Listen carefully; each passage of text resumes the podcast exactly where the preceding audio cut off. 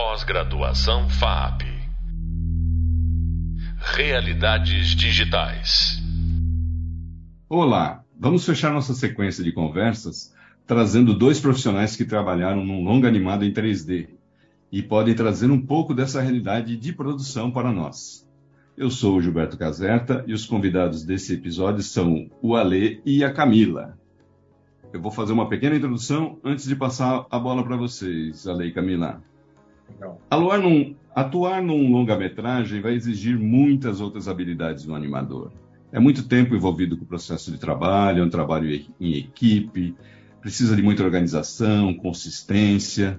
Neste último episódio, nossos convidados vão contar como é que conseguiram lidar com tudo isso ao dirigir e produzir um longa-metragem no Brasil, que é um fato muito relevante. Então, Ale e Camila, eu gostaria que primeiro vocês contassem um pouquinho de vocês, da trajetória de vocês, para que os nossos alunos entendam, né? Como é que vocês chegaram até aqui, né? A produção de um longa-metragem em 3D é uma coisa, é, eu acho que em termos de Brasil, né? É, é, um é um feito hercúleo, né? Porque você manter a equipe toda é, unida é, a consistência, né? Você começa o trabalho, sei lá, anos atrás e manter essa consistência nesse período todo e tal. Então, queria que vocês contassem a trajetória de vocês para daí a gente falar um pouquinho da, da, como é que foi a produção. Oi, então, Gil, é, a gente é, a gente começou vários anos atrás, muitos anos atrás, mas uhum. é, nós temos uma parceria é, pessoal e profissional já há muitos anos, né? A gente é sócio da Buba Filmes, que é um pequeno estúdio de produção aqui de São Paulo, né, de produção de animação. É, eu comecei, sem me estender demais, mas eu comecei nesse mundinho da animação em 97. É, eu trabalhando numa empresa chamada, bom, uma produtora famosa chamada Vitor Zero, né, que hoje em dia ela é ainda maior do que naquela época. É, foi lá que eu comecei a trabalhar com animação, que eu conheci a computação gráfica, né? É, o pessoal lá do Alceu é, eles eram é uma das maiores das, das grandes empresas é, pioneiras né, de computação gráfica no Brasil. Né? Então eu tive a oportunidade de trabalhar com eles. É, a gente começou em 97, lá para 99 eles foram é, beta testers do Maia, que hoje em dia é, é, padrão, um dos padrões de mercado, né? E eu tive a chance de trabalhar com eles cinco anos, bem naquele período, período bem legal de, de comerciais de TV, bastante aprendizado e tudo mais. É, mais ou menos em 2001, eu comecei a trabalhar, a fazer por conta os meus próprios curtas, né? É, estreiei meu primeiro curta em 2002, que eu fiz lá na, na é, chamada Armadilha para Turistas, que eu fiz lá usando as máquinas da, da Vetor Zero, que o seu permitiu que eu fizesse, enfim. E, e, foi lá que o bichinho me mordeu, o bichinho da, de produção de, de histórias nossas, né, autorais tal. É, para mim era mais, me pareceu muito mais atraente fazer coisas autorais, coisas nossas, assim, do que prestar serviço. Apesar que a gente presta serviço hoje em dia também para outras pessoas, né?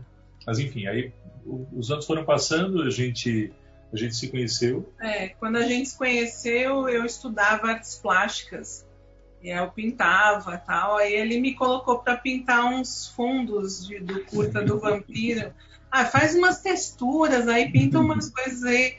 E aí de lá para cá a gente não parou mais de trabalhar junto. Aí, Te jogou na animação, né, Camila? Foi, aí eu também gostei. E, e, e, aí a gente fez os curtas, depois a série de TV.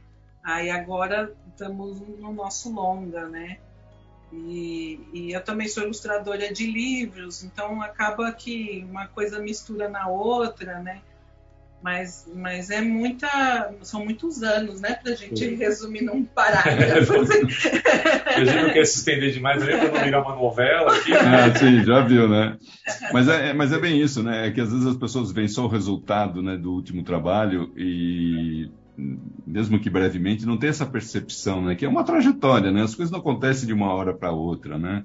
Você vem construindo essa carreira, como você colocou esse desejo de de contar histórias, né? Mais do que é, ser apenas, não apenas, né? Que é importante você trabalhar na produção de, de conteúdos de outros autores, né?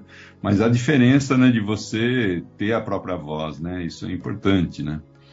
E, e enfim, quem está acompanhando aqui o podcast, é, uma procurada que existem um, uh, o, o Ale e a Camila produziram uma série para TV que aí, Ale, eu tenho dúvida um pouco, Camila, se é, é, o longa-metragem é exatamente uma uma versão da série ou se ele é a história contada num outro momento. Como é que funciona isso? É, Pode falar. Tá bom.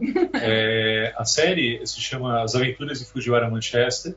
Ela estreou na TV Cultura em 2017. É, hoje em dia ela pode ser assistida lá na Amazon Prime, para quem tiver curiosidade. É, e na verdade o, o, o, Mundo Proibido, que é o nome do nosso longa, ele é uma sequência da série, né? Originalmente a gente começou da, na época que a gente estava começando a produzir a série, já surgiu a possibilidade de fazer o longa e a gente começou a escrever roteiro, também em paralelo. É, e a ideia original era até a gente fazer é, usando os mesmos assets, quer dizer, os mesmos é, modelos, cenários, todos da série, né? Ia ser uma continuação comum assim da série, digamos. Mas aí a gente, os anos vão se passando, a gente tem uma, a gente quer mexer nas coisas, né? Então a gente resolveu atualizar. A gente tinha aprendido muito durante Sim. a é. série. Sim. E aí foi difícil usar os mesmos. Foi aí possível. a gente fez tudo novo. É, aí a, a gente refez tudo. E, e, aí foi a chance que a gente viu de dar um, o que eles chamam hoje em dia de reboot, né? Mas ao mesmo tempo é uma sequência da série. Então quem assistiu a série, quem tiver a oportunidade de assistir a série, vai conseguir acompanhar. São os mesmos personagens anos depois, assim, né? É, uhum. É, mas, mas, quem não assistiu a série é, também não vai estar perdido. Espero que também não esteja perdido quando assistir o filme, né?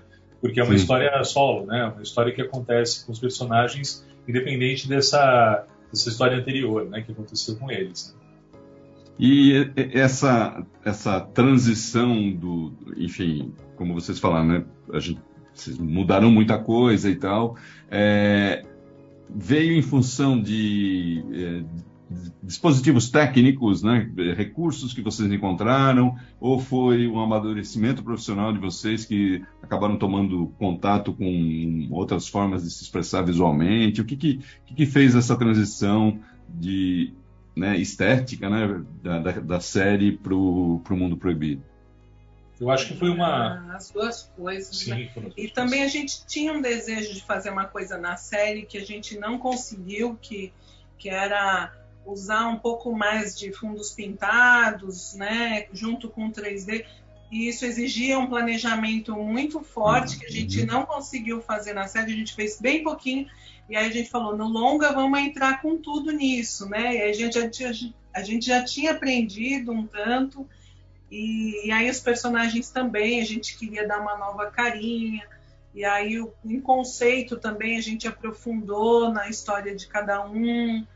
É, é, o... Demora muito tempo, né, de um projeto para o outro. Né? É, e, e, tinha uma coisa que a série a gente forçosa, forçadamente fez censura livre, né, classificação de censura livre, porque uhum. era para passar na TV aberta, né.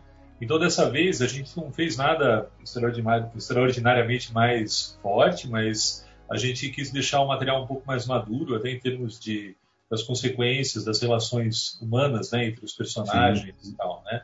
A gente quis se aprofundar um pouco mais no relacionamento do Fuji e da Lídia, que são os protagonistas, são um casal também, curiosamente ou não, né? é, e, é, e, a gente quis mostrar mais o relacionamento deles, quis falar mais sobre a vida deles dentro da história, dentro da aventura, aquela coisa tem, tem monstro, tem robô, tem nave espacial, que é uma ficção científica, né? Lógico. Mas é, além disso tudo, a gente também acha importante a parte humana, né? A, a, o, o contraste de ter duas pessoas, não são pessoas, mas são pessoas, como a gente entende, são, os personagens são pessoas, né? E a gente quer falar um pouco, a gente fala ao longo do filme um pouco da relação entre eles, é, integrado na história, assim, coisas, questões mais profundas talvez do que do que está explicitamente na tela, né? É, a gente a gente tem, a gente quis fazer, espero que a gente tenha conseguido fazer um filme divertido, de aventura e tudo mais, mas também tem umas questões é, de, de destino, sabe? Uns temas é, mais profundos, a gente espera. É tipo, o que a pessoa quer fazer da vida, qual é o caminho pessoa. Propósito, né? Para onde é o propósito, para onde ela vai, de onde ela veio. Então, e a coisa de aproveitar a jornada, tanto quanto chegar no objetivo, né? Aham. Então tem algumas coisas. Isso, é, também é sobre isso. Então a gente quer que, ah. a gente espera, torce para que isso tenha passado também, essa, esses detalhes tenham passado também. E o que a Camila falou, essa opção de vocês de usarem o, o, os cenários em 2D, porque está belíssimo o, longa, né? Eu achei assim a estética, nossa, primorosa, assim, casou muito bem, né? Os, a, o, é. o, render dos personagens com, com os cenários. Eu achei é, que. Porque, na verdade, no fundo, a gente não tem um 2D puro, a gente tem todo um trabalho de layout 3D que foi repintado pelos ilustradores. Então, é, né? então teve os artistas Sim. 3D fazendo layout e os artistas, os ilustradores 2D repintando. A gente fala que a gente faz um 2D e meio, que a ah, gente legal. adora misturar as coisas. E, e, aí, assim como aqui também tem espaço um pouquinho para a gente falar um pouco de técnica, nesse caso vocês fizeram o que uma pintura mapeada numa geometria básica ou aquela coisa do pelo menos na minha geração, o 2D e meio que a gente chamava de criar camadas de pintura com paralaxe, com alguma coisa assim. Ah, tem de tudo, de tudo. né? Fizemos tudo, né? exemplos dos três. A gente tem pintura simples, a gente tem algumas que são em multilayer, que nem os antigos desenhos animados, né? Isso. É, com layer separado em Photoshop mesmo. Tem outros que a gente projetou a imagem é, numa geometria, esse câmera projection. Para poder ter o um movimento de câmera. Um movimento, a gente mistura várias técnicas assim no meio, né? E, e, você, e vocês chegaram a usar alguma coisa de motion capture ou é tudo animado manualmente? Como é que Na verdade, motion capture é, a gente usou sim. É, a gente usou uma ferramenta, não sei se vocês estão familiarizados, chamado Mixamon. É uma ferramenta de da, da, da online, online, né? né? É para não para os personagens principais, mas para secundários. Então, por exemplo, multidão, esse tipo de coisa. Multidão, figurantes hum. andando no fundo da cena. A gente tem algumas cenas num planeta, num planeta metrópole, não, uma metrópole alienígena, assim. Então, para preencher, para preencher a série, as cenas, a gente colocou é, usando motion capture, sim. Ah, é uma ferramenta incrível, assim, e e a cada dia mais, é, a ideia eu acho que é integrar, ainda mais para produtores independentes, é integrar todas as ferramentas que são necessárias, né? Porque no final das contas, o que importa é a história, né? Como a gente vai explicar a história. Mas a grande maioria da animação foi feita Não, por animador mesmo. Sim, Foram sim. alguns detalhes. Foram assim, complementos, né? É. Foram esses complementos de, de figuração. Sim, é, sim, detalhes, vai. Detalhes pequenos, né? O, a grande maioria é, teve que ser feito. A gente não teve a oportunidade é, nesse projeto, talvez em algum outro, de fazer motion capture é, específico, né? Fazer tipo uhum. pegar um estúdio motion capture, fazer valores. Uhum. Aí é outra é uma outra outro desafio, né? É uma coisa sim. que o que a gente teve acesso foi a, a, a arquivos de motion capture genéricos, né? Gente andando, sim, biblioteca. Andando. Uhum. Então, ah, muito legal. Camila, mas como a Camila disse, foi uma mais uma ferramenta, né? Foi uma coisa usada para fortalecer o, o, o projeto, assim, né? Sim, Mas, sim. Não, mas é, acredito que foi muito bem usado. Eu não vi o filme todo, vi lá os trailers que estão no site de vocês, mas é, no Vimeo eu acho que eu vi. Mas é, e, e, me diga uma coisa, para vocês assim, né, em termos de autoria, né, pro olhando o que você quer para o resultado final, você acha que um animador 3D ele precisa ter passado para o 2D? Você acha que um animador, um animador 3D pode nascer inteiro dentro do 3D? Como é que vocês veem essa coisa da, da trajetória de um profissional que queira uh, animar em 3D? Como é que vocês enxergam? Eu, eu acho que o animador 3D ele não precisa necessariamente ter animado em 2D, mas ele tem que é, conhecer a história da animação e, e vou mais longe, não só animação. Ele tem que ter bagagem de vida, ele tem que ouvir música, tem que ver exposição, tem que viajar, tem que andar a pé olhando as pessoas andando, tem que ver como sobe uma escada, tem que sentar e ver onde põe a mão, é, observar o mundo. É uma uhum. coisa assim mais de, de sentir a, a, ali o que vai acontecer na cena do que fazer ai, um, um exercício da bolinha perfeito, assim. É, é, é, importante, é, é importante, também, mas é só uma técnica, assim, para o animador, o animador ele é um pouco ator, né, é. assim, uhum. tem que se expressar ali, e, e isso é com bagagem, né? Tem, tem que treinar muito o olho, o movimento da, das coisas, assim, das pessoas, Sim. né? É, se fosse só fazer a bolinha pulando, a gente não teria South Park, né? Que, né? Aquela coisa durinha. e para o público, para as histórias, funciona, né? Até para escolher se quer animar é. de um jeito ou de outro, é, mais realista, ou então mais, mais cut-out, assim, mais fluido ou mais menos, enfim, para é, escolher, né? Não, eu super concordo com a Cá, é, é isso mesmo. Eu acho que é importante até numa um quesito maior, não só o animador, né, o, o artista, né, o contador de histórias tal. É, é, muito pouco, se você tem interesse em fazer animação, é muito pouco você ver só animação. Assim. Você não, tem que abrir, como a Camila falou mesmo, abrir os horizontes, assim, ver mais coisas. É, ver o cinema clássico, é, né? É essencial conhecer é. animação, mas assim, é, é, a fundo eu acho, mas é mas é importante conhecer cinema, conhecer, como o cara falou, conhecer a vida, né? uma coisa profunda, assim, a gente tá Não, é isso. mas é isso. E, e, me diz uma coisa assim, poxa, produzir um longa, né? A quantidade de, de material, né? O volume de, de modelos, de assets, de coisas que vocês têm na mão, né? Vocês planejam fazer algum tipo de uso disso? Por que que eu pergunto, né? Cada vez mais, né, quando você vai é, viabilizar um projeto, né, você acaba pensando também em outras aplicações, né? De repente, sei lá, esse modelo que eu fiz para o Fujihara posso utilizar numa produção de um game, posso uh, utilizar de alguma outra forma. Vocês pensaram em expandir isso para alguma outra plataforma ou algum outro uso do, desse conteúdo? A princípio não, é, a gente não tem esse tipo de, não teve esse tipo de até acesso a essa possibilidade de fazer games. É, a assim. gente pensa hipoteticamente, hipoteticamente que seria sim, bacana, mas claro. o, o, o filme já consome tanto a gente, assim tanto que é, que eu tentei fazer junto um making off da produção. Só, assim, e não, e não deu, porque o filme já a gente já é. dá tanto assim pelo filme que precisa uma equipe extra pensando nisso. Eu acho super sim, sim. válido, mas tem que ser previsto no começo do projeto com, com um orçamento específico para isso, com uma equipe separada, porque é, é, uma, é um outro projeto, né? Junto, sim. assim, fazer achar que vai fazer um e já vai resolver para todos, assim, é, é difícil. É, porque, por exemplo, a gente tem, é, a gente está bem satisfeito, razoavelmente satisfeito com os modelos do filme, né? Que já passou uhum. tanto tempo que a gente já fica pensando, já fica com o bichinho. já quer mexer um pouquinho.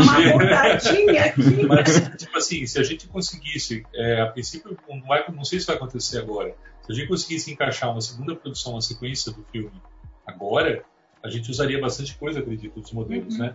Mas, de uhum. novo, é, é como é meio imprevisível, é uma coisa. Sim, não dá para saber quanto tempo vai demorar para. Mas tecnicamente viável, né? Você tem um material, você, enfim, sim. vocês são os autores, detentores do direito, sim, sim.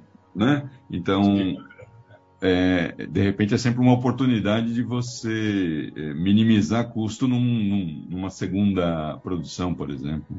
Provavelmente isso é o que a gente vai falar quando a gente estiver chegando no, falando disso. Ah, a gente vai usar isso como pitching. Não, porque a gente já tem o um modelo do, do filme e vai chegar na hora se a gente conseguir fazer outro e vai fazer tudo certo. Já faz de novo, né? Faz outra coisa. É. Não, mas é bem isso. E, e, emendando um pouco nisso, assim, é, e, assim, em termos de, de produção, carreiras, perspectivas, é, vocês estão envolvidos coisas que vocês possam comentar, é claro, né? Vocês estão envolvidos em alguns projetos? Uh, o Fujihara, vocês pretendem é, dar outras vidas para ele? Como é que como é que são os projetos de vocês e das suas criações? Bom, Do que Fuji, vocês possam contar. Não, claro. Fuji a gente tem, tem alguns projetos que a gente não pode falar ainda, que a gente está em andamento, que a gente espera que se materializem logo nessa dimensão, assim. É, mas fora isso, a gente está fazendo outros trabalhos para outras empresas, a gente sempre faz, a gente sempre presta serviços né, de a produção de animação, de pequenos clipes ou vinhetas, coisas assim. E também é, eu estou trabalhando, num, fui contratado, estou trabalhando como diretor de um filme da, da Tainá, é aquela série de televisão, né?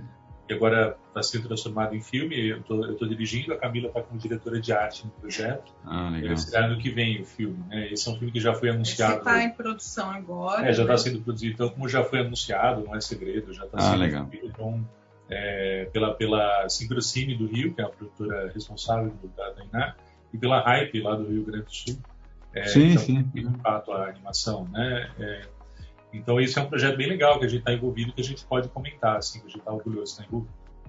Bom, legal. E o, o Mundo Proibido uh, começa a ser distribuído? E como é que as pessoas podem acompanhar? O que, que vocês é, têm? A gente a gente está mandando para festivais. Ele acabou de passar em Annecy, que a gente ficou muito contente assim com a seleção. Sim. Um horário fantástico, hein? Desculpe, é. né? Foi, eu achei que e, e, foram duas exibições, não foram isso, não é? Duas Foi. exibições, é. uma sessão chamada Midnight Specials. Bem legal. E, e a gente é, estamos mandando para outros festivais e procurando distribuição. A gente espera encontrar logo para estar tá nos cinemas aqui no Brasil, para todo mundo conseguir assistir. É, a gente já está falando com algumas empresas, mas não tem nada fechado, não tem, não tem datas ainda. Estamos conversando. Bom, mas espero então que em breve possamos acompanhar as aventuras do Fujihara. Enquanto isso, quem está nos acompanhando aqui, por favor, assistam a série para entrar já no universo do Fujihara para depois aproveitar melhor, não que não possa, né, assistir o filme sem ter visto a série, mas que eu acho que pode aproveitar muito melhor vendo depois, né? Legal. Show. É, bom, eu queria só fechar, gente, é, perguntando para vocês assim, como é que vocês olham? A gente já está no finalzinho mesmo do nosso tempo. O que, que vocês veem para frente em termos de tecnologia para vocês como contadores de história? Vocês é, imaginam é, vocês, sei lá, controlando um avatar para contar uma história? Qual que, que, que vocês veem pra, pela frente, assim, em termos de tecnologia para usar para vocês contarem bem uma história? O Ale está viciado no Mid Journey. Você já, é. Journey. Tá, tá, que é uma, uma é... inteligência artificial que cria Sim, é, Eu vi aquela do, do, do, do Google, não é? É, o, é, o Google está fazendo uma também, Imagen, né? Isso. Não sei. E tem aquela outra chamada DALI 2, que está... É, DALI, tá, essa aí, né? essa aí. Né? Mas é nessa linha, e é fascinante, assim, é uma coisa, é o futuro, sabe? Eu... É uma ferramenta a mais, né? É, mas, mas é uma ferramenta brutal, é uma coisa que quando bater, a, a, as pessoas perceberem o que ela está fazendo, assim, que esse tipo de ferramenta é capaz, vai revolucionar o mercado de audiovisual, o mercado de contar histórias, sabe?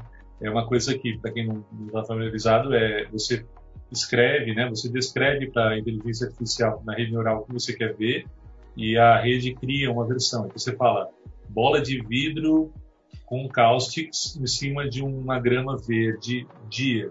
E aí ele faz a cena. E aí você fala, não, eu quero agora faz de novo, só que com menos sol, com a luz batendo por trás. É muito doido, é fantástico. E na infância. É, eu tenho feito algumas experiências, a Camila também, a gente tem feito algumas experiências como integrar isso na, na, na parte conceitual de projetos, assim, muito bacana e é algo que vai influenciar muito o futuro da, da nossa. É para geração de ideias, é, é interessante. Sim. Incrível, incrível. Eu sugiro que muito as pessoas bom. vão atrás é legal. É e bom saber que vocês estão antenados nisso, porque é importante é, né, acompanhar, né? Eu acho que é, todos os fundamentos, tudo que a gente tem de base é sempre importante, mas é, é legal esse olhar para para frente, né? Para o que pode vir, outras formas de você se expressar, né? Pô, super obrigado, gente. Foi uma conversa muito rápida. Eu acompanhei vocês em outras entrevistas porque eu queria saber mais e aqui é, pouco tempo. Então, Ale e Camila, super obrigado.